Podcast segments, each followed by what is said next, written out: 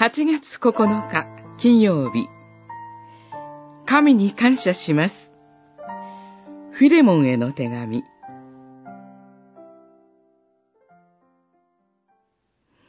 私は祈りのたびにあなたのことを思い起こしていつも私の神に感謝しています。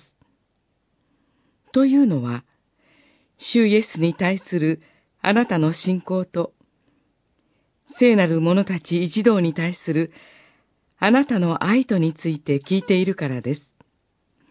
四節、五節。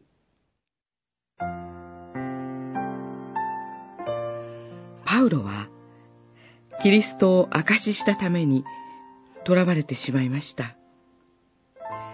監禁状態の中で、パウロは近い将来、自分と主にある兄弟姉妹たちに何が起こるだろうかと、恐れを感じていたのではないでしょうか。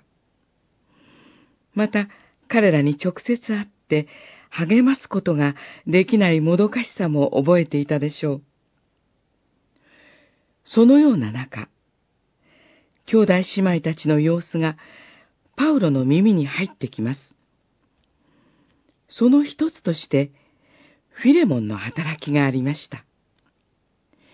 フィレモンは、奴隷を持つほどの裕福な人で、家の教会を主催していたようです。それは、パウロのように捕らえられる危険があることでした。それでも彼がその働きを続けたのは、これは主イエス・キリストが望んでおられることだと信じたからでしょう。また、そこに集まる主を信じる多くの人々を励ましたいと願ったからでしょう。この知らせを聞いて、パウロは大変喜びました。自分がしてきたことが無駄ではなかったばかりか、広がりを生み出したことを知ったからです。